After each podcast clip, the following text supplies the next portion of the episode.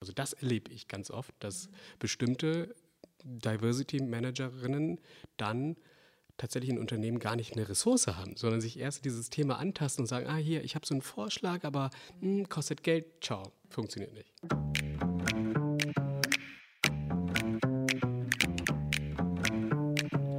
Willkommen zu MIDA, ein Podcast der Hamburger Unternehmensberatung Heikes und Carstens. Ich bin Lucy Kluth, schön, dass ihr dabei seid. Einmal im Monat fragen wir hier Menschen aus der Arbeitswelt, was sie bewegt.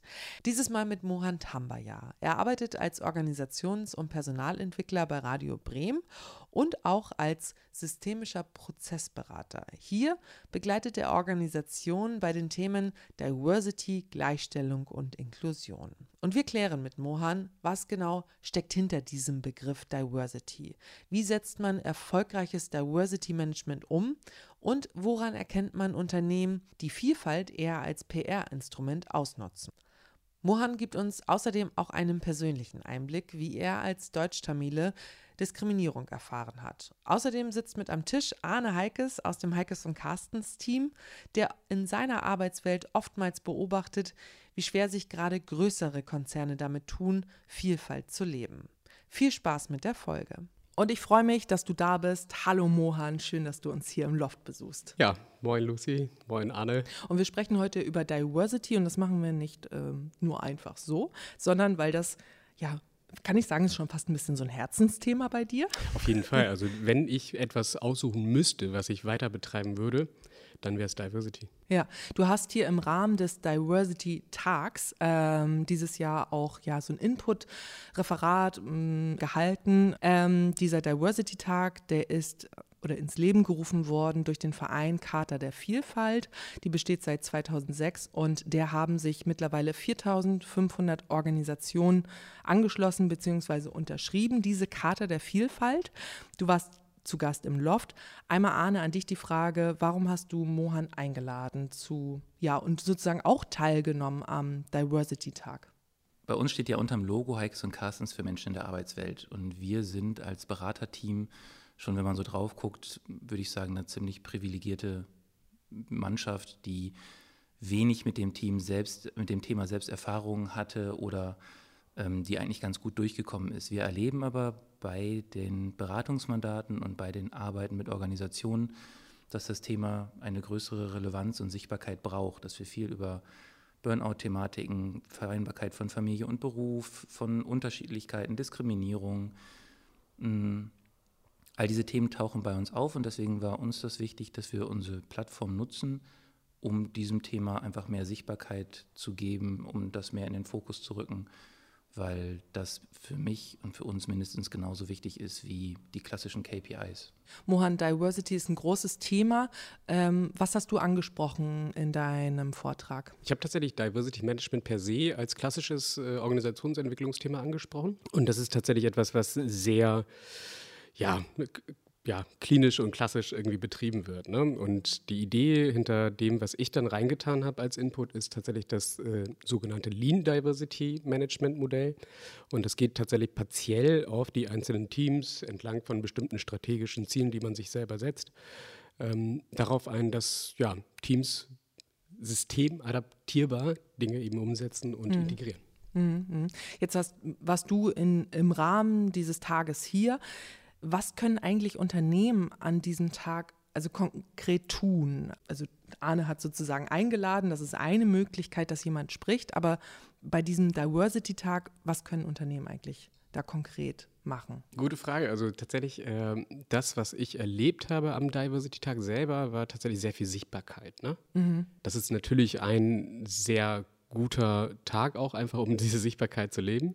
Das andere ist tatsächlich, und das ist die Kehrseite und das ist wesentlich wichtiger, finde ich, tatsächlich die innere Befassung mit diesem Thema. Und dann eben halt auch die persönliche, fachliche und eben halt auch betriebsrelevante Auseinandersetzung. Wie können wir Diversity überhaupt in unserem Betrieb umsetzen? Ne? Mhm. So. Wenn das funktioniert, dann ist aus meiner Sicht tatsächlich Sichtbarkeit erst das zweite Thema. Braucht es das aber eigentlich noch? Ist das noch nötig, dieser Diversity-Tag? Ich glaube, umso mehr tatsächlich. Also zum einen, weil es, glaube ich, auch sehr viele Blindgänger gibt da draußen, mhm. die davon ausgehen, dass wenn sie Sichtbarkeit schaffen durch keine Ahnung, irgendein Hashtag, der irgendwie DDT abkürzt, mhm. dahinter packen und sagen, hey, wir sind bunt, haben aber irgendwie ein Logo, was nur gelb ist.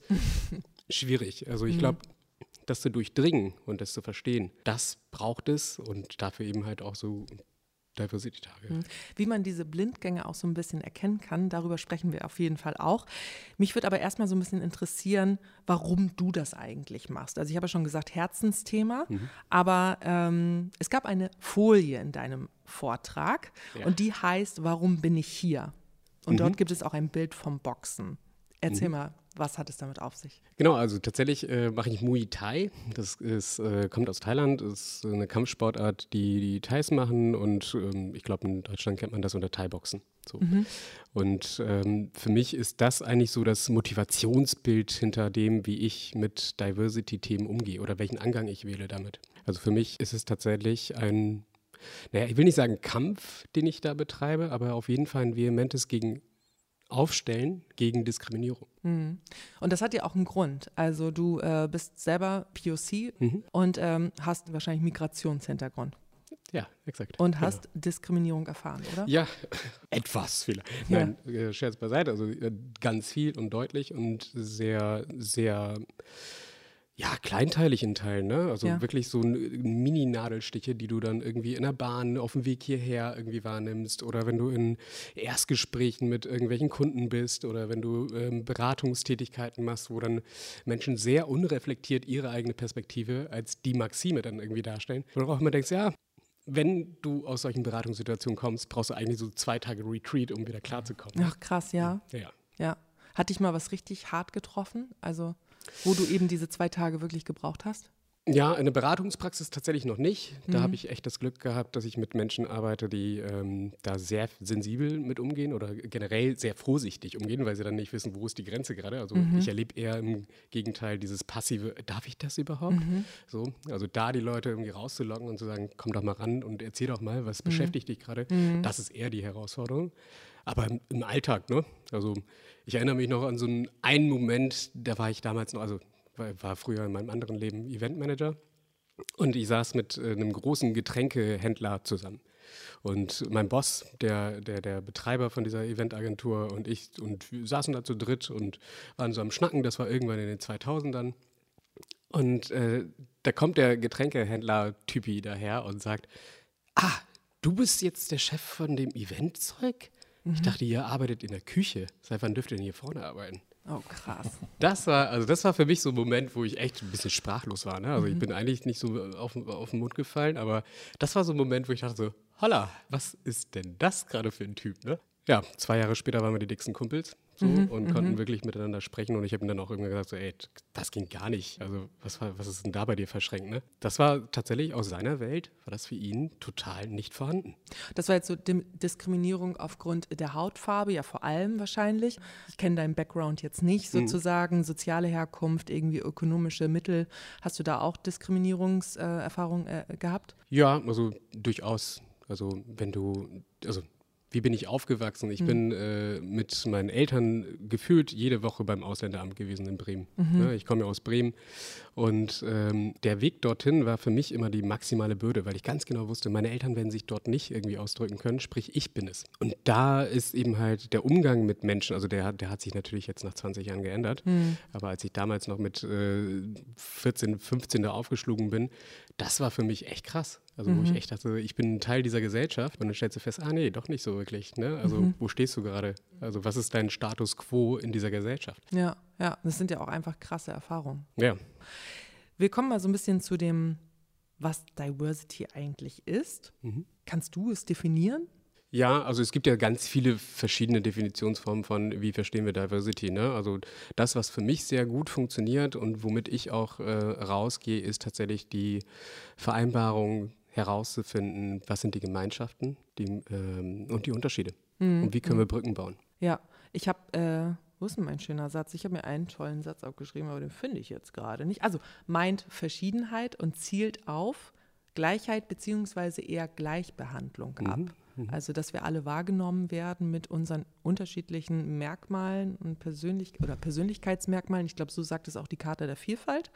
Die hat dann auch so ein paar ich glaube, sieben Stück irgendwie ähm, zusammengefasst. Genau. Ne? genau. Es geht also um ja, Dinge, die wir quasi mitbekommen.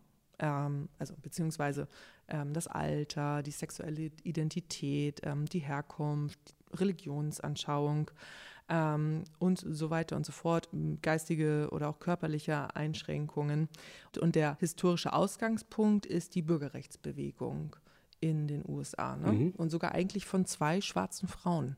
Genau, also das Thema ist tatsächlich, also erlebe ich heute auch noch äh, in Deutschland insbesondere, dass das Thema dort stattgefunden hat mhm. und das wird adaptiert. Ne? So, der jüngste Vorfall ist ja jetzt George Floyd gewesen und plötzlich schwappt dieses Thema nach Deutschland über mhm. oder nach Europa über mhm. und dieses Thema äh, gewinnt total in Relevanz. Und genau das ist es im Prinzip im Kern, das was und auch gleichzeitig das Problem, wie wir hier in Deutschland Diversity interpretieren.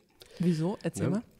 Also das, was ich zumindest wahrnehme, ist, dass, ähm, und da bin ich, äh, glaube ich, der gleichen Meinung wie die ähm, unabhängige Beauftragte der Bundesregierung, ähm, Frau Attermann, dass sie sagt, Diversity wird immer noch verstanden als Frauenthema. Ist mhm. es aber nicht. Ne? Also mhm. es geht vielmehr darum, eben halt diese benannten sieben Dimensionen abzubilden. Ne? Mhm. Ne? Und da sprechen wir in der Diversity-Beratung von Intersektionalität. Sprich, wenn meine Schwester beispielsweise, die auch als POC äh, deutlich erkennbar ist, mhm. ähm, als Frau, als ähm, schwarze Person, in, äh, mit sozialen äh, prekären Herkunftssituationen sich in unterschiedlichen Unternehmen bewirbt, dann hat sie eben halt drei Belastungssituationen und nicht nur die Ebene der Frau. Ne? Da kommt natürlich Bildung und ganz unterschiedliche Dimensionen noch dazu, wo man dann sagen muss, wie gehen wir mit dieser Vielfalt von Dimensionen überhaupt um? Und da nur das Frauenthema zu beachten, ist für mich einfach zu schlicht und zu einfach. Ja, aber das beobachten wir bei dem Thema Diversity auch und auch, ähm, als du gerade nach der Begriffsdefinition gefragt hast musste ich an den Abend, den wir hier mit Mohan hatten, zurückdenken, dass es relativ viel Zeit auch darum ging, was ist Diversity überhaupt? Und es ist, es ist beides gleichzeitig. Es ist wahnsinnig einfach, es ist Vielfalt und es ist hochgradig komplex, weil es die Biografie vieler Menschen betrifft. Und ich mich zum Beispiel, das ist mir an dem Abend nochmal bewusst geworden, in ganz viele Situationen gar nicht reindenken kann. Weil so, ich bin irgendwie, ich glaube, viel deutscher als ich, kann man nicht aussehen, meinen fast zwei Metern und blond. Ähm, aber das war spannend zu sehen und wir arbeiten auch ganz viel mit Organisationen zusammen. Und es hieß bis vor kurzem nie Diversity, war aber immer Thema. Mhm. Es ging ja immer darum, dass wir Menschen darin befähigen, dass alle gleich sind vom Wert her, dass es keinen Unterschied gibt, dass es faire Arbeitsbedingungen gibt, wo auch mh, hm, Teams Unterschiedlichkeit akzeptieren. Und einer unserer Grundsätze bei der Teamentwicklung ist es, dass ein Team mit maximaler Vielfalt und ähm, unterschiedlichen Bildungen, Hintergründen und was auch immer alles bessere Ergebnisse erzielt. Und mhm. es ist Aufgabe von Teams ist zu lernen, Unterschiedlichkeit zu akzeptieren und nicht zu sehen, alle müssen gleich sein. Das heißt also, dieses Thema begleitet uns seit Gründung, aber dass es den Stempel Diversity hat, das ist relativ neu, dass wir Anfragen kriegen, könnt ihr uns einen, einen Rahmenplan entwickeln, die das Thema Diversity, Work-Life-Balance und noch drei andere Themen in einer Organisation zum Beispiel zusammen unter einem Dach zusammenfügt mhm. und so. Das heißt also, diese, ich glaube, dieser Begriff ist für viele noch mit so einer abstrakten Regenbogen-Logo-Flagge, die man einmal im Jahr auf sein Profil macht, mhm. verbunden und dass man bestimmte Dinge nicht mehr sagen sollte, wenn andere Leute da sind. Das ist das, was ich ganz viel erlebe, dass man sich darauf einigt, was man nicht mehr sagt. Aber dass dieses, dieser Punkt, Menschen sind alle gleich viel wert und wir sollten Rahmenbedingungen in der Arbeit schaffen, die jedem Menschen, egal wie und wo er herkommt oder aufgestellt ist, ermöglicht, hier gut arbeiten zu können. Das ist noch irgendwas, was, wo ich glaube, wir noch einen sehr langen Weg vor uns haben. Aber wenn es einen Begriff für etwas gibt, dann wird es ja noch sichtbarer, würde ich sagen. Genau, nur ich erlebe ganz viel, dass es, äh, es total schick ist, den Begriff Diversity zu benutzen und dass auch jeder gerne sagt, okay, ich verbinde das mit ein, zwei Logos und ich kenne viele Unternehmen in der Charta der Vielfalt und ich würde mal sagen, dass nicht alle mit dem Herzen dabei sind, die Inhalte zu vertreten, sondern dass einige auch dabei sind, weil es schick ist, dass mm, man dabei ist. Ähm, und deswegen, also ich erlebe noch eine große Differenz oder Diskrepanz zwischen, dass diese Sachen die Aufmerksamkeit bekommen und dass sie aber auch verstanden werden. Siehst du das auch so? Ja, also tatsächlich gibt es, ne, also von diesen sieben Dimensionen, von denen wir gerade schon gesprochen, ähm, gibt es ja sichtbare und unsichtbare Dimensionen. Ne? Also wenn wir von äh, Alter sprechen als Dimension, dann ist sie offenkundig. So, mhm. Also Menschen erkennen sofort, manchmal auch nicht, aber öfters. Meistens. Meistens genau, dass eine bestimmte Person äh, irgendwie geartet alt ist. So.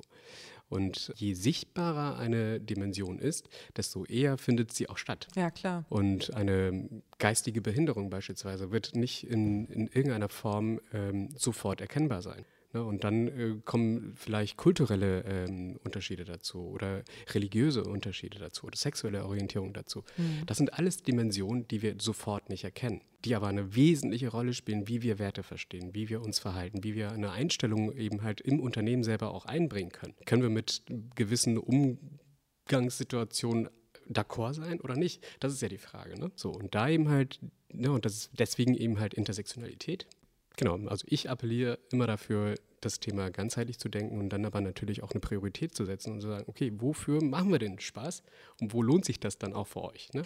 Nochmal kurz zur Charta der Vielfalt. Das ist ja eine Selbstverpflichtung, also dass man ein Arbeitsumfeld schafft ohne Vorurteile und in dem Vielfalt anerkannt und gefördert wird. Und da sind ja so sechs Punkte niedergeschrieben.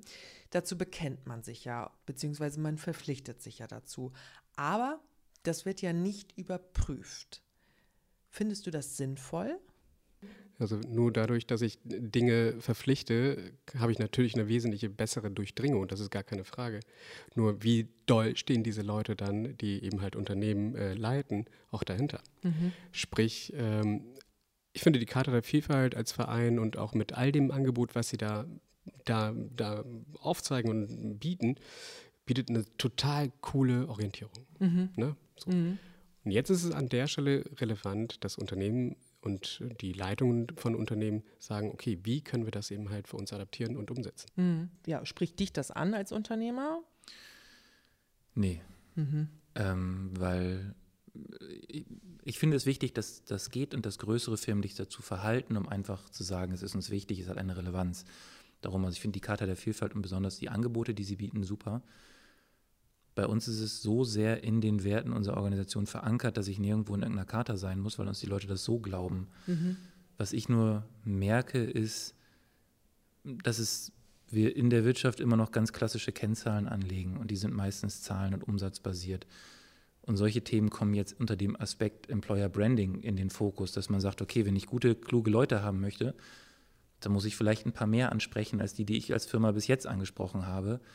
Und ich kann mit Lösungen von gestern keine Probleme von morgen lösen, mhm. sondern ich muss halt ein bisschen anders denken. Das heißt, es gibt viele Kanäle, wie das Thema Vielfalt gerade in die Organisationen kommen, die aber am Ende einen wirtschaftlichen Mehrwert für die Organisation bringen müssen. Das ist das, was ich erlebe. Und was ich ganz viel sehe und beobachte, dass wir in der Bubble nach außen, in diesen Bereichen von Menschen, die sich zu diesen Themen verhalten, engagieren, darüber sprechen, uns sehr schnell sehr einig sind, aber dass es in Summe immer noch nicht so wahnsinnig viele sind. Also wenn ich in große klassische Konzerne gucke, ähm, die haben das Thema nicht in ihren Prozessen, die haben das Thema nicht bei ihrem Recruitment, die haben das Thema nicht bei den Karriereplänen. Da musst du bestimmt aussehen, um eine Karriere zu machen. Da musst du bestimmte Muster erfüllen, um einen Weg zu machen. Also das heißt, bis sich das auf die klassische Prozessebene runterbricht und wirklich in Prozessen von Organisationen sichtbar wird, dass sie keinen Unterschied bei Menschen machen und jeder eine gleiche Chance hat, hier eine Karriere zu machen. Ich glaube, da haben wir, ja, da haben wir noch way to go. Also das ist, äh, erlebe ich, ich bin ganz oft entsetzt und denke mir, ich dachte, wir wären weiter. Mhm. So, daher, lange Rede kurz, Charta der Vielfalt gut, Angebote gut, aber ich finde auch immer, wenn Angebote oder wenn Firmen sich zu irgendwas verhalten, wenn es in deren Prozessen sichtbar wird, wenn es in deren, also wenn ich weiß, ich kann eine Karriere machen ähm, genauso wie jeder andere auch, und das wird im Außen deutlich. Dann finde ich, ist eine Organisation, dann hat sich wirklich dem Thema Diversity verpflichtet. Und das wächst langsam, aber nicht so schnell, wie ich das ganz gerne hätte. Aber ich kann mir vorstellen, dass es weiterhin auch wachsen muss, weil ja. wir haben einen Fachkräftemangel und etwas, was und da will ich nochmal dran anknüpfen, auch bei der Entstehungsgeschichte. Also wir haben ja über die Bürgerrechtsbewegung gesprochen und äh, schwarze Frauen, die sich da engagiert haben und ja ausschlaggebend für den Civil Rights Acts in den USA waren. Und gleichzeitig gab es, oder etwas später in den USA, gab es eine Studie, 1987, die Workforce äh, 2000 äh, Studie. Und die hatte halt so zentrale Prognosen, nämlich ähm, ja, dass der Anteil von weißen Männern in der Erwerbsbevölkerung runtergeht, dass ähm, ja, die High Potentials ähm, immer mehr in, innerhalb von Minderheitengruppen zu finden werden und auch mehr Frauen auf dem Ar Arbeitsmarkt sind. Und das finde ich doch ganz interessant, weil wir haben auf der einen Seite eben diese Bürgerrechtsbewegung, das Engagement und auf der anderen Seite noch klar auch ein ähm, ja, volkswirtschaftlichen äh, Fokus darauf. Ähm, das heißt, man muss es ja am Ende eigentlich machen. Und ich glaube, da, das sehen wir auch gerade, auch gerade in Deutschland, äh, sehen wir gerade, ja, man muss es machen, weil sonst, äh, ich sage es mal ganz salopp, läuft der Laden nicht weiter. Da stelle ich mir die Frage, worum geht es denn jetzt eigentlich? Geht es um Gerechtigkeit hm.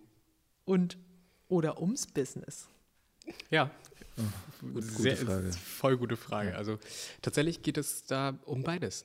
So, weil die Wahrheit liegt einfach darin, dass was du gerade schon sagtest. Also wir haben ne, so aktuelle Zahlen oder Studien zeigen auf, wir haben über 300.000 qualifizierte Fachkräfte, Personen, die uns in den nächsten zehn Jahren nicht mehr zur Verfügung stehen. Hm. So, äh, wir haben 7,2 Millionen Menschen, die in den nächsten zehn Jahren also den Erwerbsmarkt nicht zur Verfügung stellen, wegen, wegen demografischem Wandel, weil Menschen eben halt sich nicht reproduzieren in, nötigem Maße.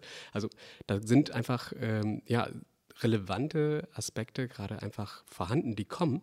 Sprich, es braucht eben halt eine strukturierte, sinnvolle und vor allem wertschätzende und sensible Förderung von Menschen mit unterschiedlichen Hintergründen. Ja, und was da nicht hilft, sind Blindflüge nämlich wenn Unternehmen das als PR-Tool nutzen. Wie ja, kann man das verhindern oder vielleicht auch erkennen, dass mhm. Vielfalt als Trendthema genutzt wird? Also wenn ich mich vielleicht auch für ein Unternehmen bewerbe?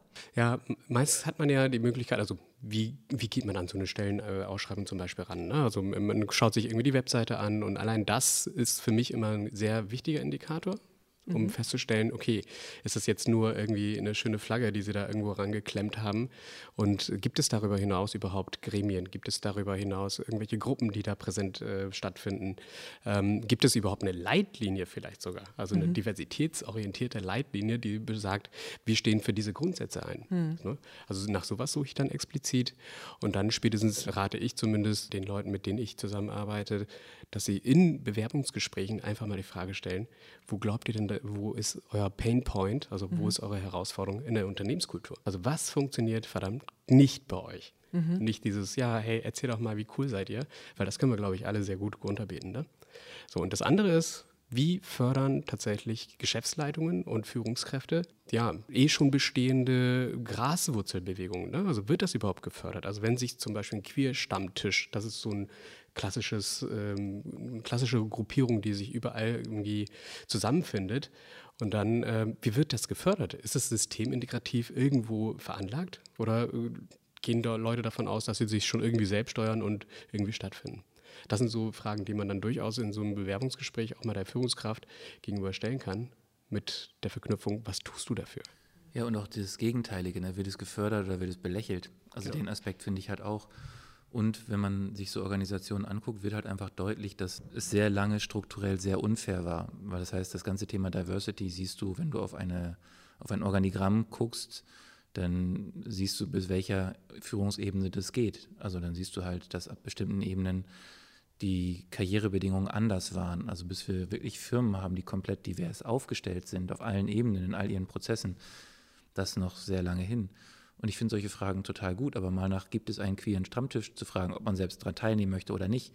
Wenn der Personaler peinlich berührt grinst und lacht und sagt, also was gibt es hier nicht, dann kann man das schon einschätzen. Und mhm. ähm, wie wird überhaupt mit solchen Themen umgegangen? Hat, fällt das auf fruchtbaren Boden oder erntet das Ab Ablehnung? Mhm. So, das würde ich auch nochmal sagen. Und ich würde immer jedem Bewerber raten, ähm, sich diese Bewertungsplattform online anzugucken. Da gibt es ja genug Arbeitgeberbewertungen und es gibt genug Leute, die sich auf LinkedIn und Xing untertummeln. Und ich würde einfach ein, zwei Leute aus der Firma anschreiben und sagen, hey, ich möchte mich bei dir im Bereich da bewerben. Äh, hast du mal Lust auf einen Kaffee? Also ich würde immer abklopfen, wie ist so eine Firma aufgestellt.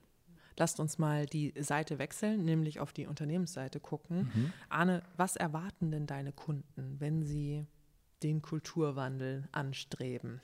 Na, sie erwarten verschiedene Sachen. Also sie wollen wissen, warum das für sie nützlich ist, mhm. weil Wirtschaft nun mal einfach auch dafür ist, irgendwie Gewinn zu erwirtschaften. Das heißt, dieses Thema müssen wir immer in irgendeiner Art und Weise mit einem Mehrwert für die Organisation verknüpfen. Also es ist kein Nice-to-have-Ding. Es ist nicht, wir fördern irgendwie den lokalen Fußballverein, sondern wenn es strukturell in der Firma abgebildet werden soll, muss, muss irgendwie belegt werden, warum das so ist. Dann ähm, ist ein Punkt, den wir ganz oft noch haben, tatsächlich Unkenntnis. Wir sagen, ja, irgendwie, ja, wir müssen jetzt auch irgendwie mehr Frauen in Führung kriegen und irgendwie Eltern müssen ja auch arbeiten und so. Da sind wir noch gar nicht bei People of Color, da sind wir noch gar nicht bei irgendwelchen sexuellen Vorlieben oder Identifizierungsgeschichten oder Identitätsgeschichten. Dass einfach dieses ganze Thema anders als ich oft noch einfach ein Riesenbaustein ist. Also ich komme in, in Firmen rein, da, da bin ich klein. Also da sind alle Männer größer als ich. Ich bin 1,93. Die ziehen einfach nur, also die sind sehr ähnlich alle. Äh, ich habe letztens noch mit einer Beraterin mir einen Spaß gemacht und dann waren wir beim großen Kunden und ich meinte, warte, ich ziehe mich morgen mal so an, ich, ich bin dann unsichtbar. Und habe äh, genau die Klamotten angezogen, die alle dort anziehen und die haben mich nicht als Berater erkannt. Die dachte, ich bin einer der Teilnehmer. Bis ich dann irgendwann aufgestanden bin und angefangen habe zu moderieren. Also ähm, wir haben sehr, sehr lange in Systemen gearbeitet, die unter anderem dadurch Sicherheit generiert haben, dass alle sehr ähnlich sind, dass sehr ähnliche Werte sind, sehr ähnliche religiöse Hintergründe, sehr ähnliche kulturelle Sachen, ebenso optisch ähnlich. Das heißt, alles, was anders ist, ist bei ganz vielen Menschen, nicht mit böser Absicht, aber bei ganz vielen Menschen ist anders erstmal befremdlich. Kann ich nichts mit anfangen, weiß ich nicht. Wenn wir solche Themen haben, ganz oft die Frage, ja, aber wenn jetzt jemand eine andere Hautfarbe hat, was darf ich denn sagen? Was ist, wenn jemand eine andere sexuelle Vorliebe hat? Äh, kann ich darüber reden? Also ich, ich merke eine immense Menge an Unsicherheit zum Thema nicht so wie ich. Auch in der Kultur der Organisation. Das heißt also, ich glaube, jede Firma ist gut daran beraten, niedrigschwellige Angebote zu machen, um Leuten den Zugang zu diesem Thema zu ermöglichen, damit es so Stück für Stück in die Kultur reinwachsen kann, weil ganz viele Leute gar keine böse Absicht haben, aber es einfach nicht gelernt haben, sich zu diesen Themen zu verhalten. Es ist ja auch einfach relativ neu, dass diese Sachen in den, in den Vordergrund rücken. Das heißt also, ich würde halt immer sagen, ich muss erklären als Beratungsunternehmen, wo ist der Vorteil für die Organisation, weil sonst bin ich uninteressant als Berater, wenn ich so. Das zweite ist, ähm, welche Angebote funktionieren für welche Organisation, also was an, an Sachen braucht die Organisation, damit das da irgendwie nicht mehr bedrohlich ist. Und dann ist der nächste Punkt, der für mich am relevantesten ist, wenn ihr das Thema Diversity ernst meint und es in eurer Kultur habt, dann machen wir mal so zwei, drei Zettelklebe-Workshops, das kriegen wir dann schon hin, dann haben wir das irgendwann definiert. Aber das, was dann kommt, ist der wichtigste Part und dann muss es in den Prozessen sichtbar werden. Wenn wir als Firma das ernst meinen, was heißt das für unser Recruitment? Was heißt das für eine Karriereplanung? Weil das, was ich erlebe immer noch in Organisationen ist, die Mitarbeiter gucken, was muss ich hier machen, um eine Karriere zu machen. Und es ist mir vollkommen, Entschuldigung, Wort, aber scheißegal, was in dieser Firmen-Purpose-Philosophie-Quatsch steht. Ich gucke darauf, was ich hier machen muss, um hier erfolgreich zu sein. Und wenn das sich nicht in den Prozessen der Organisation abbildet, dann ist das für mich einfach so ein nice-to-have-Augenwischerei-Thema. Und das ist nachher das, wo wir als Firma gefragt werden, weil bei uns viele Psychologen und Organisationsentwickler arbeiten, wie können wir dieses Thema für uns in unsere Organisation, in unsere Abläufe, Prozesse implementieren. Weil dann wird es dann wird's glaubwürdig. Wenn ich eine Firma beobachte und ich sehe, okay, cool, die machen nirgendwo einen Unterschied, da hat jeder die gleiche Chance, die gucken nach Kompetenzen und nicht nach Hautfarbe oder nach irgendwie Nachname, dann, äh, dann finde ich das gut. Aber das ist so die Erwartung von Organisationen, zumindest an uns als systemisches Beratungsunternehmen. Diversity Leadership, Mohan. Mhm. Worauf muss ich als Führungskraft dann achten? Ja, also erstmal mega gute Frage tatsächlich, weil woran machen wir eigentlich wirklich eine echte Entwicklung aus? Ne? Also wenn wir davon ausgehen, dass wir eine Vision haben zu, ne, wie wollen wir diversity-sensibel aufgestellt sein, wir haben äh, vielleicht keine KPIs, aber wir haben eine Strategie. Hm. Wer sind tatsächlich die echten Umsetzer und Nachhalter von diesen Themen? Ja? Das, das ist ja dann die Frage. Und die Personen, die dann das nachhalten, in Organisationen, zumindest wenn sie linear organisiert sind, sind eben halt Führungskräfte. Hm. So. Und wenn du davon ausgehst, dann sind sie natürlich in dem steuernden Modus unterwegs. Und dann, wenn ein Team wirklich divers aufgestellt ist, da kommen dermaßen unterschiedliche Herausforderungen mit sich. Du musst erstmal überhaupt fähig sein, darauf einzugehen zu können. Mhm. Und dann eben halt Teams entsprechend zu steuern.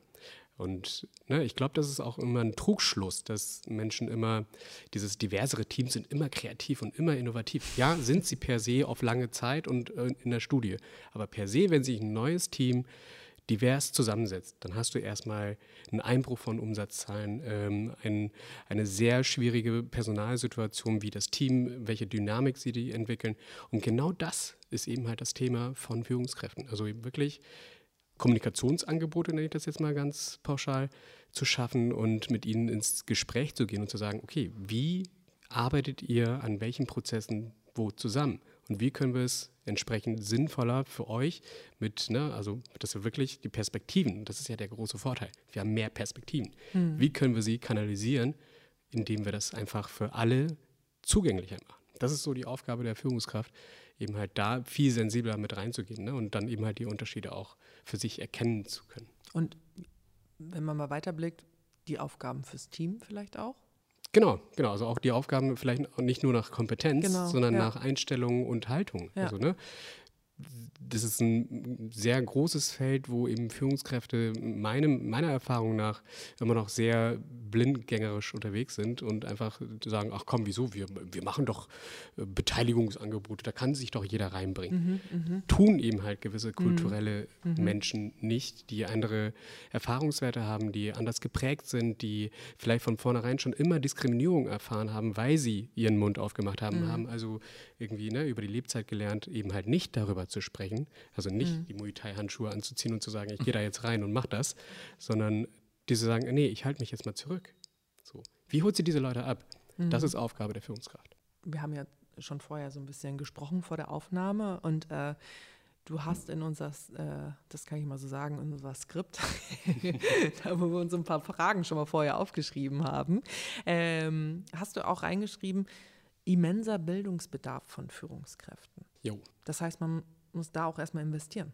Ja, auf jeden Fall. Also, es ist, äh, also das, was Arne ja sozusagen auch mit H&K dann anbietet. Ne? Absolut. Das ist eine Ressourcenfrage. Ne? Also, mhm. Und da, da, kommen wir wieder zur Sichtbarkeit. Also spielst du Sichtbarkeit vor oder tust es wirklich? Mhm. Ne? Und wenn du es mhm. dann wirklich tust, dann ist es eine Frage von Ressource, Strategie und Vision. Und der Frage, wie willst du das vehement umsetzen? Ne? Wenn wir davon ausgehen, dass in den nächsten zehn Jahren dieser Arbeitsmarkt sich radikal gewandelt haben wird, und ne, ich spreche jetzt noch gar nicht von KI, sondern einfach rein von den Menschen in der Arbeitswelt, mhm dann müssen wir doch davon ausgehen, dass da Ressourcen bereitstehen müssen oder zumindest zur Verfügung stehen sollten für die Menschen, die sich damit befassen.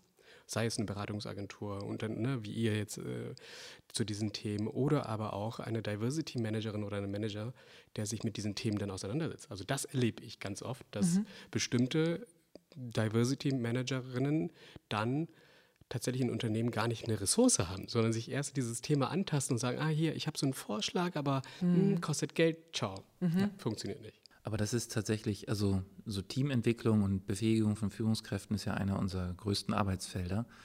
Gar nicht mit dem Schwerpunkt Diversity, sondern in der generellen Befähigung von Führungskräften. Da ist ja Diversity noch ein Themenpunkt, wo wir wo, wo, wo, auch noch Handlungsbedarf ist. Aber ein Team gut zu entwickeln, ein Team dahin zu bringen, dass man die Ressourcen, die in dem Team sind, gut nutzt, das wird in den nächsten Jahren noch so viel wichtiger, weil also es kommen ja nicht die Menschen nach, die du brauchst. Das heißt, du musst ja für die, die du hast, Arbeitsbedingungen schaffen, dass die ihr volles Potenzial ausschöpfen können, gerne zur Arbeit gehen, dabei gesund bleiben. Und ja, genau, wie du gerade sagtest, diese Vielfalt ist dann, finde ich, sogar Level 2. Also steuer mal ein Team von Leuten, die sich sehr ähnlich sind, das ist schon eine Herausforderung. Und wir haben irgendwann mal eine Agentur, so ein Diversity-Projekt gepitcht, wo dann irgendwann äh, der, der Geschäftsführer aufgestanden ist und meinte, wenn du mir jetzt noch sagst, ich muss irgendwo einen Gebetsraum einrichten, dann reicht es aber und ist gegangen. Wow. Also das heißt so, dieses, mhm. wie du gerade schon dachtest, es muss in die Strategie, es müssen Ressourcen bereitgestellt werden und es muss das Verständnis kommen, dass das nichts ist, was nice to have ist, sondern dass das die Normalität werden muss. Also die Normalität wird, wir müssen total bunte Teams führen, wir müssen mit ganz viel Vielfalt umgehen, wir müssen mit lauter Krisen und Situationen umgehen, die da alle noch kommen. Also diese Befähigung von Führungskräften, um das, was, wie du schon sagst, in der Kultur definiert oder in der, in der Vision definiert wird, umzusetzen, ist ein riesen, riesen Handlungsfeld und kein nice-to-have-Handlungsfeld. Gehe ich voll mit dir. Ja. Also Die Frage ist ja, wie kriegen das Unternehmen auf die Kette Führungskräfte dann eben halt dazu be zu befähigen, ne? Ja. Und ich glaube, da, und das ist meine Wahrnehmung, gerade wenn ich mit äh, Management-Riegeln spreche, dass die eben halt dazu echt ahnungslos sind in ja. Teilen. Ne? Also sagen, ja, wir müssen doch irgendwie Partizipation, äh, wir möchten irgendwie Beteiligung von unterschiedlichen Gruppen, aber sie sprechen dann wieder mit den äh, Thomases und Michaels und Fraukes dieser Welt hm. und haben aber überhaupt gar keine Ahnung davon, ja. wie ein Ahmed oder eine Giselle, wie auch immer geartet, auf diese Themen blickt. Sprich, Beteiligung nicht nur eben halt inner Club, sondern ja. eben halt auch out mhm. of the club. So. Mhm ich glaube, es braucht erstmal überhaupt die Plattform, dass Menschen daran teilnehmen. Ne? Ja. So. ja. Und das ist äh, dieser Unterschied in, in, dem Konzept, was ich habe, ist, dass eben halt ne, die Vision kommt von dem Management. Und ab dem Zeitpunkt sagt man, ja, vielen Dank, liebes Management, wir gehen jetzt mal in die Beteiligungsrunden. Mhm. So. Und dann sehen wir zu, dass wir die Strategie entlang der Bedürfnisse der Mitarbeiterinnen und Mitarbeiter formulieren. Also gar nicht dieses, wir haben die Weisheit mit Löffeln gefressen mhm. und jetzt geben wir irgendwie euch die Strategie vor und wir wollen in zehn Jahren wollen wir super divers sein, was auch immer das bedeuten mag. So, sondern welche Strategie braucht es für das Unternehmen, wissen eben halt auch eher die Leute, die im Maschinenraum sitzen. Mhm. Ja? So. Mhm. Und mhm. dann ist es die Frage, wie können Sie das auch adaptierbar umsetzen? Also wenn du da irgendwie daherkommst und sagst, ja hier, Strategie super 2013, lass mal umsetzen, wir haben es irgendwo kopiert und äh, gehen da manchmal los, das wird nicht funktionieren. Mhm. Also wirklich ins Team gucken, in die Unternehmenswertekette gucken und sagen, wo brauchen wir tatsächlich diesen Baustein? Mhm. Wo können wir es entsprechend umsetzen, dass es wirklich dann auch nachhaltig funktioniert? Das ist die Frage, die sich dann ähm, ja, Management und Führungskräfte und Teams eben stellen müssen. Dass sich irgendwann sozusagen von alleine, sage ich mal, Exakt. Äh, die diversen Teams aufstellen. Ja, also das ist der, der eine Punkt aus rein Organisationsentwicklersicht. Was ich aber auch noch wichtig finde, ist der, also wir machen auch ganz viel zum Thema Angst in Organisationen. Und wie mhm. ich vorhin schon sagte, Angst vor nicht so wie ich ist halt einfach groß. Und wir haben für ein, ein Kundensystem, das so verschiedene Bereiche zusammenführen wollte, ganz viele Angebote mal gestrickt, die so Work-Life-Balance ähm, und Diversity und Gesundheitsangebote zusammen gedacht haben. Und ähm, eins war auch so eine, so eine Podcast-Idee, Walk a Mile in My Shoes. Also, dass einfach Leute aus der Organisation mal über ihre Biografie sprechen und nahbar werden. Also ich finde, dass jede Organisation ist ja per se schon divers. Da sind ja ganz viele unterschiedliche Leute. Und dass man das einfach in die Sichtbarkeit bringt. Das muss auch nicht immer ein Vermögen kosten, aber einfach zu sagen, okay, ich biete die Möglichkeit, über diese Themen zu sprechen. Also mhm. wenn ich mir überlege, Mohan, bei dem Abend hier, als wir hier saßen, wie viele Fragen kamen. Mhm auch einfach, als du über deine Biografie gesprochen hast und einfach, dass Leuten die Chance geben, mal zu verstehen, wie ist es denn so? Also wir haben auch bei uns Beraterinnen, die sind mit, mit äh, verheiratet mit einer Frau und die erleben immer wieder im Alltag Situationen, die unangenehm sind.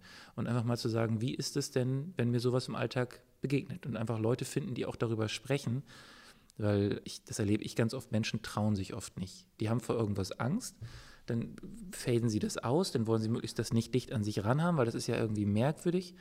Und auf der Seite nochmal zu gucken, wie kann jede Organisation Angebote schaffen, um in den Austausch zu kommen, damit diese bunte Welt irgendwie normaler wird. Ja, hm. ja du willst ja auch nicht auffallen. Also ich kenne das nur aus dieser Aufstiegsperspektive, weil ähm, eben auch aus ähm, einfachen Verhältnissen, äh, äh aus denen ich komme und, und im Journalismus, da wo ich ja eigentlich ja auch herkomme, dort ähm, im Volontariat in dieser Ausbildung von 18 Leuten. Über die Hälfte der Eltern hatten einen akademischen Abschluss so ungefähr. Ne? Oder waren höhere Beamte oder halt irgendwie so. Die konnten sich die Praktika leisten, weil mhm. die Eltern das finanziert haben. Und ich selber habe in meiner Biografie ja auch gemerkt, dadurch, dass ich dann wirklich sehr, sehr viel arbeiten musste, um in den Semesterferien ähm, ein unbezahltes Praktikum zu machen, ich wollte aber nicht auffallen in dieser Gruppe. Ich wollte mhm. einfach dazugehören und war in dieser homogenen Masse.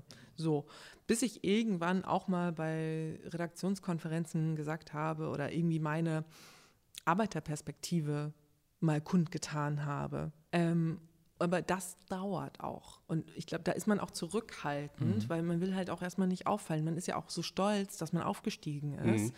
Ähm, ich weiß noch, als ich das erste Mal in einem teureren Hamburger Stadtteil gelebt habe, in einer Altbauwohnung, habe ich kurz gedacht, das ist ja total surreal, dass ich hier lebe, einfach so. Mhm. Ne?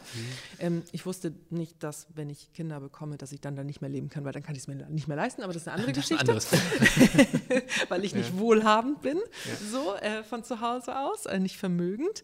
Ähm, aber für den Moment dachte ich, wow. Und da wieder transparent zu werden und zu sagen, ey, ich habe aber eigentlich eine Ressource, nämlich das, wie eine andere Schicht in diesem Land lebt. Und das kann ich gut in meine Arbeit eigentlich mit einfließen lassen. Das dauert. Mhm. Ja. Ja. also es gibt tatsächlich verschiedene Vereine dazu auch. Ne? Also Netzwerk Chancen ist zum Beispiel eine, die explizit genau das fördert. Ne? Also Menschen mit eben halt äh, benachteiligenden sozialen Hintergründen tatsächlich sagt, hey, wir bieten dir zum einen den Safer, Spa äh, Safer Space, so, äh, um einen Austausch zu generieren, um Wissen auszutauschen, um Erfahrungswerte auszutauschen. Ähm, und auf der anderen Seite eben halt Fachkompetenz. Also ich finde das Angebot maximal cool, weil sie dadurch natürlich Menschen, genau die eben halt glauben oder dem, dem, dem Effekt unterliegen, sie könnten es nicht schaffen, die, die das Werkzeug an die Hand geben und sie ermutigen, es doch zu versuchen. So, ne? Ja. Und es ist halt immer eine Frage von äh, tatsächlich Mut, Ja. ob man das angehen mag oder nicht. Ja. So, ne? Ja, klar, man kann sich auch schnell entmutigen lassen. ja total. Also total. Ich, ich war ähm, zur, zum Beginn meines Studiums dann bei Arbeiterkind. Ah. So, und die gehen ja auch in die Schulen. So, äh, zu den Schulabgängerinnen und Abgängern.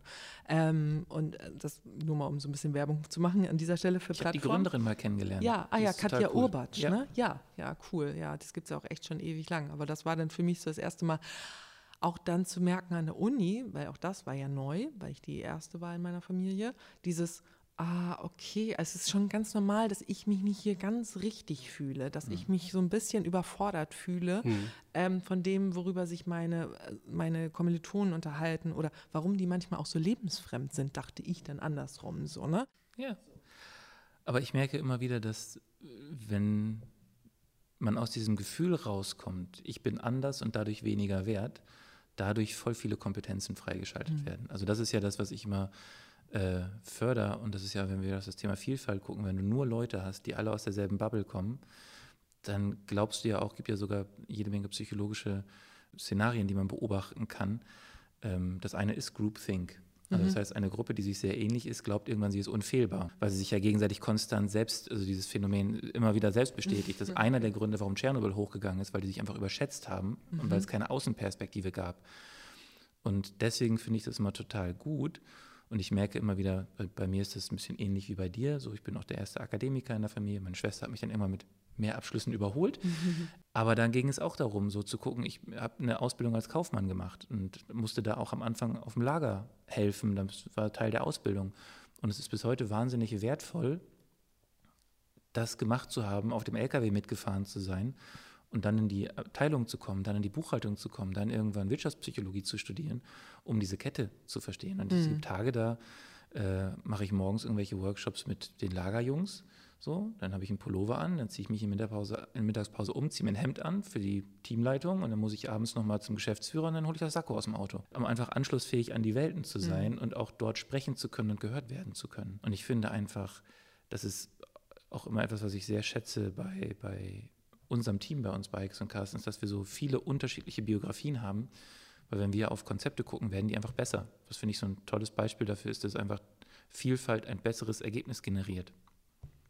Mag vielleicht bei theoretischen Physikern anders sein. Die sind vielleicht alle sehr ähnlich ausgebildet und machen auch gute Ergebnisse. Aber zumindest wenn es darum geht, eine Firma in die Richtung zu beraten, finde ich, ist das, ist das viele Ressourcen. Wenn wir alle sehr privilegiert groß geworden wären, hätten wir ja alle wahrscheinlich sehr ähnliche Ideen. Und das Genau, wäre dann ein bisschen genau. wenig. Und trotzdem, nochmal, um so bei unserer Biografie zu bleiben, natürlich sind wir dann, und das ist auch ein Bewusstsein, privilegierter dann nochmal als jemand, der zweifach di- diskriminiert ist. Also Intersektionalität. Ne? Eine schwarze Frau in Deutschland wird es schwieriger haben, noch äh, als ich sozusagen, auch wenn die ökonomischen Verhältnisse Ja. auch nicht äh, so super waren bei mir. Aber ich sag mal so, ich muss mir keine Sorgen machen, wenn ich mich auf eine Wohnung bewerbe, dass ich aufgrund meiner Hautfarbe oder meines Nachnamens oder sogar aufgrund meines Vornamens schon mal raussortiert werde. So, also auch da irgendwie sensibel zu sein. Aber ich kann mir gut vorstellen, vielleicht deckt sich das mit deiner Erfahrung, dass wenn jemand schon auf eine Art und Weise diskriminiert ist, dass er vielleicht dann auch empathischer ist für andere ähm, äh, Menschen, die vielleicht sogar zweifach oder dreifach diskriminiert sind oder andere Diskriminierungserfahrungen haben. Vielleicht Mhm. ist es aber auch nur ein Bauchgefühl.